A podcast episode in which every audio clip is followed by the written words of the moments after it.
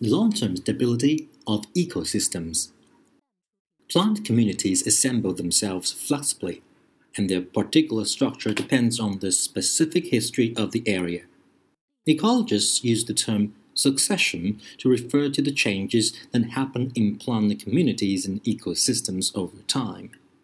The first community in a succession is called a pioneer community, while the long lived community at the end of succession is called a climax community. Pioneer and a successional plant communities are set to change over periods from 1 to 500 years.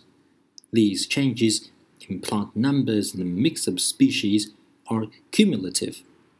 Climax communities themselves change, but over the periods of time greater than about 500 years. An ecologist who studies a pond today may well find it relatively unchanged in a year's time. Individual fish may be replaced, but the number of fish will tend to be the same from one year to the next. We can say that properties of an ecosystem are more stable than the individual organisms that compose the ecosystem. At one time, ecologists believed that species diversity made ecosystems stable. They believed that the greater the diversity, the more stable the ecosystem.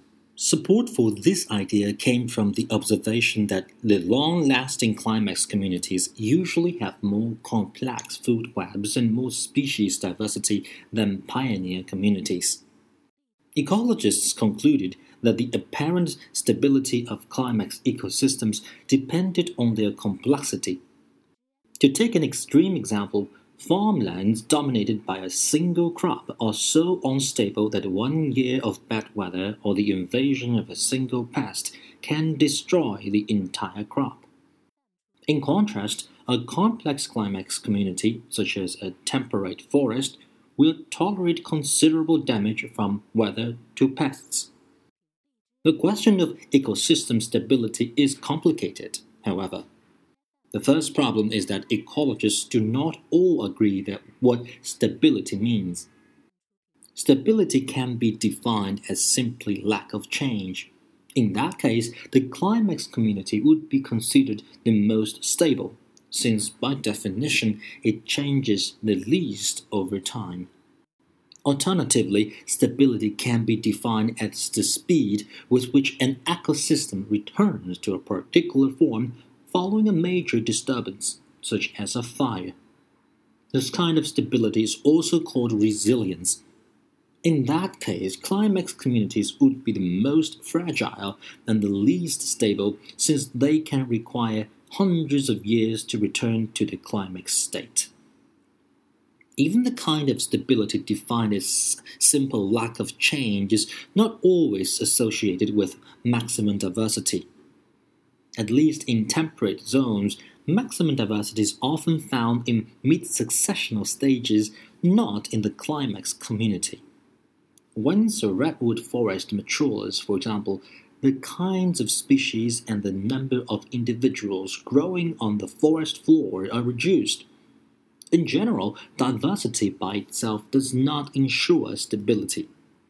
Mathematical models of ecosystems likewise suggest that diversity does not guarantee ecosystem stability, just the opposite, in fact.